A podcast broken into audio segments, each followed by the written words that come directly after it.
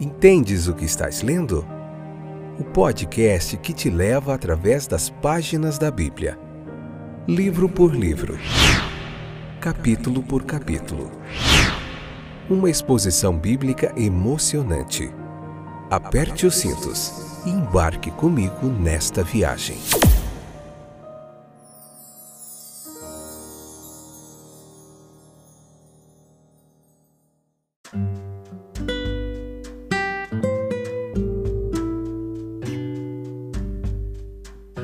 Olá, eu sou o Fábio e esse é mais um episódio do podcast Entendes o que estás lendo. Que joia!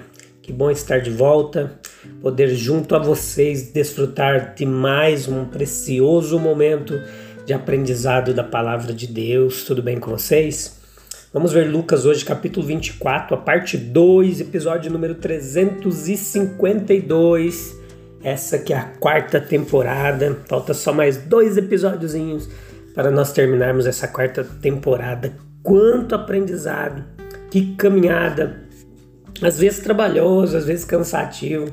Foram meses e meses, mais ou menos 100 episódios só no Evangelho de Lucas que a gente está meditando aqui há vários e vários meses, capítulo por capítulo, parte por parte, e tem sido muito jóia, muito edificante. Espero que tenha sido para vocês também. Eu aguardo o retorno de vocês aí, nos comunicando como essa mensagem tem chegado até você, como tem abençoado a sua vida, tá bom? Então, é, nós vemos aqui que os discípulos, no versículo 29 do capítulo 24, os discípulos eles constrangeram nosso Senhor a permanecer com eles ali no caminho, os discípulos conhecidos como os discípulos do caminho de Emaús. Pois eles disseram: já é tarde, o dia já passou. Este ato deles e suas palavras tomadas em conjunto, elas sugerem a verdade de que aqueles cuja vida está minguando rapidamente, com quem está anoitecendo, cujo dia está longe, tem necessidades urgentes de que Jesus Cristo permaneça com eles. Nós temos diante de nós, meus queridos ouvintes, as necessidades espirituais especiais quando nós chegamos à velhice. A tentação da idade é reclamação, a crítica do presente, uma preferência parcial pelo passado, uma severidade às vezes é, injusta e imprudente no julgamento das excentricidades e irregularidades dos mais jovens é, a insatisfação com a obscuridade comparativa da juventude. Mas para vencer essa tentação e preservar a doçura, a alegria de espírito, a esperança de coração, a idade tem necessidade urgente de uma renovação constante que vem do alto. Há alguns que vivem até uma boa velhice, sem nenhuma ou sem muita consciência da perda mas estes são apenas alguns. Com a velhice geralmente vem a privação no que diz respeito à visão, à audição, ao poder de locomoção, à facilidade de falar, à memória, à capacidade intelectual. Os idosos têm a dolorosa consciência de que não são mais o que eram. A sua vida é mais baixa, estreita, eles são menos para os seus contemporâneos do que costumavam ser. Eles precisam de conforto, sob o sentimento de perda, precisam de outra fonte de satisfação e de alegria. Em quem? Em quem eles a encontrarão, senão na pessoa e na presença do divino amigo e Salvador. A idade muitas vezes é solitária, meus queridos. Ele, ele sente falta dos companheiros de sua juventude, do seu auge. A maioria delas, talvez quase todas, caíram e são como a última folha do galho invernal. Eles se foram, os velhos rostos familiares. É o tom melancólico de seu discurso. E alguns que ainda vivem se afastaram deles no espaço e no tempo. Não resta ninguém que possa voltar com eles em pensamento, simpatia aos velhos tempos, cuja memória é tão agradável e que eles gostariam de revisitar com os amigos da juventude e da infância. A idade tende a ser muito solitária. Tem grande necessidade de um companheiro divino que não passe, que permaneça, que seja o mesmo ontem, hoje e para sempre. Desejamos não apenas viver para o Senhor, mas também morrer para o Senhor, para honrá-lo na maneira de nossa morte, bem como pelo espírito de nossa vida. Aqueles que sentem que as sombras do entardecer estão se aproximando e que a noite da morte está próxima podem desejar a presença próxima do Salvador sustentador, com quem eles irão tranquila e esperançosamente através da última escuridão. Fique conosco, eles dizem. Esteja conosco enquanto damos aos os últimos passos de nossa jornada terrena. Desça conosco nas águas profundas, nos acompanhe até chegarmos à costa celestial. Versículo 33 ou 43, essa bela história da ressurreição e qual é o sentido dela para as nossas vidas. A história da redenção, a história da ressurreição, em sua relação com os discípulos de nosso Senhor, ela nos sugere pensamentos sobre esses dois discípulos que haviam caminhado de Jerusalém a Emaús e que persuadiram um misterioso estrangeiro a ficar porque o dia já havia passado. E posteriormente passaram algum tempo em séria conversa com ele.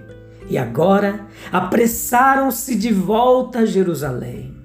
Isso foi totalmente contrário à sua intenção quando partiram da cidade. Não estava na ordem natural das coisas recomeçar uma longa caminhada de aproximadamente duas horas, depois das fadigas daquele dia agitado. Mas suas mentes estavam tão dilatadas, seus corações tão cheios de alegria, suas almas tão agitadas com esperança animadora e vivificante que não podiam permanecer onde estavam. Eles devem transmitir as notícias arrebatadoras e transformadoras aos irmãos oprimidos e aflitos que deixaram para trás naquela tarde. Era tarde e escuro. E quando eles pensaram nisso, eles estavam cansados. O cristianismo é essencialmente espiritual. Ele faz seu apelo à natureza espiritual. O seu objetivo é espiritual e as armas de sua guerra também são espirituais. Mas lembre-se, ele se baseia em grande parte em fatos atestados por nossos sentidos. O fato da encarnação, Deus manifestado em carne, o Verbo feito carne, o fato dos milagres de Cristo, milagres operados diante dos olhos dos homens e assegurados por sua sensata observação deles. O fato de uma vida irrepreensível vivida na presença corpórea de testemunhas oculares.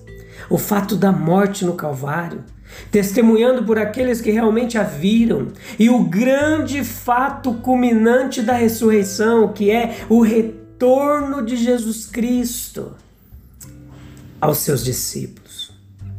Todo o tecido ali do cristianismo, tudo aquilo repousa sobre a história de Jesus Cristo, homem, e a aceitação dele como um mestre divino, cuja palavra pode ser confiável e cujo caráter pode ser honrado, permanece ou cai com a verdade da ressurreição.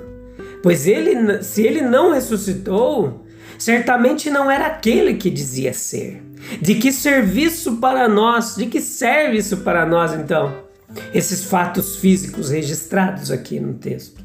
Ele comendo com os dois em Maús, o som da voz familiar em muitas palavras de intercurso, a visão de suas mãos e pés com as marcas cruéis, a visão e sensação da carne e ossos que um espírito não tem, mas que eles descobriram que ele tinha. E o ato de sentar-se à mesa, comer o peixe diante de seus olhos, a visão de seu rosto, o som de sua voz, o estilo de seu discurso, o manuseio de suas mãos, do seu corpo, complementando por comer e beber diante deles. Tudo isso finalmente convenceu a sua incredulidade de que era de fato ele, o próprio Senhor ressuscitado, retornando é, de acordo com Sua palavra. E toda essa evidência acumulada de todos os sentidos é tão boa para nós quanto foi para eles. Nós somos gratos por esta multiplicação da evidência material, pois tomada com outras considerações, ela substancia o grande fato e nos dá não apenas um pensador maravilhoso, maravilhosamente original, mas um exemplar inequívoco e irrepreensível, um Senhor e Mestre divino. Os sentidos humanos nunca prestaram à alma humana um serviço tão grande como quando atestaram o fato supremo da ressurreição de Jesus Cristo. O controle e regulação de nossos sentidos por amor de Cristo e em obediência à Sua palavra é um tributo contínuo ao poder de Sua verdade. Os nossos pés podem levar-nos em missão de caridade, em missões de caridade cristã. As nossas mãos, elas podem ser colocadas diariamente em ações de retidão, justiça, excelência, os nossos lábios, eles podem cantar louvores ao nosso Senhor e podem falar palavras de bondade para os jovens, de solidariedade para com os sofredores e tristes e de esperança para os moribundos. Através dos nossos sentidos corporais, a própria verdade viva de Deus. E também com Sua verdade, ela vem continuamente em nossa alma e através desses mesmos sentidos procedem de nós toda cura, toda ajuda, toda influência salvadora para o mundo, e assim nós enriquecemos e somos enriquecidos. Essa palavra aqui do versículo 36, quando ele, Jesus ele se coloca diante deles e diz assim: Olha, paz seja convosco. É uma palavra fantástica. Era a saudação judaica comum. As mentes de seus apóstolos haviam passado pela mais profunda angústia. Eles haviam perdido o seu Senhor, seu amigo, e com ele haviam perdido, como pensavam, sua causa e suas esperanças. Eles foram, portanto, afligidos com uma dor avassaladora. E agora eles estavam cheios da mais viva agitação. Eles estavam em um estado mental em que as esperanças arruinadas lutavam com os medos mais sombrios. A sua alma foi tocada até as profundezas e o que acima de tudo eles precisavam era de alguém que pudesse vir e dizer: paz seja convosco. Era a mesma palavra que queria ser soprada em seus ouvidos para ser falada em seu coração. É verdade que Jesus disse certa vez: Eu não vim trazer paz, mas espada, mas descobrir-se-á, ao referir-se que ele simplesmente quis dizer que a divisão e a contenda seriam um incidente inevitável do curso de seu evangelho. Ele não quis dizer que esse era seu propósito profundo ou seu longo e último resultado. Cristo veio para dar paz ao mundo profundamente perturbado, inquieto pelo pecado, pela maldade. Venha a mim, disse ele, e eu lhes darei descanso. Não como o mundo dá descanso ou paz, não. A paz dele, o descanso dele é muito diferente. Ela traz uma alegria permanente para o coração faminto. No mundo é insatisfação de alma, vazio, mágoa, uma sensação de decepção constante, mas nele está uma satisfação verdadeira e duradoura.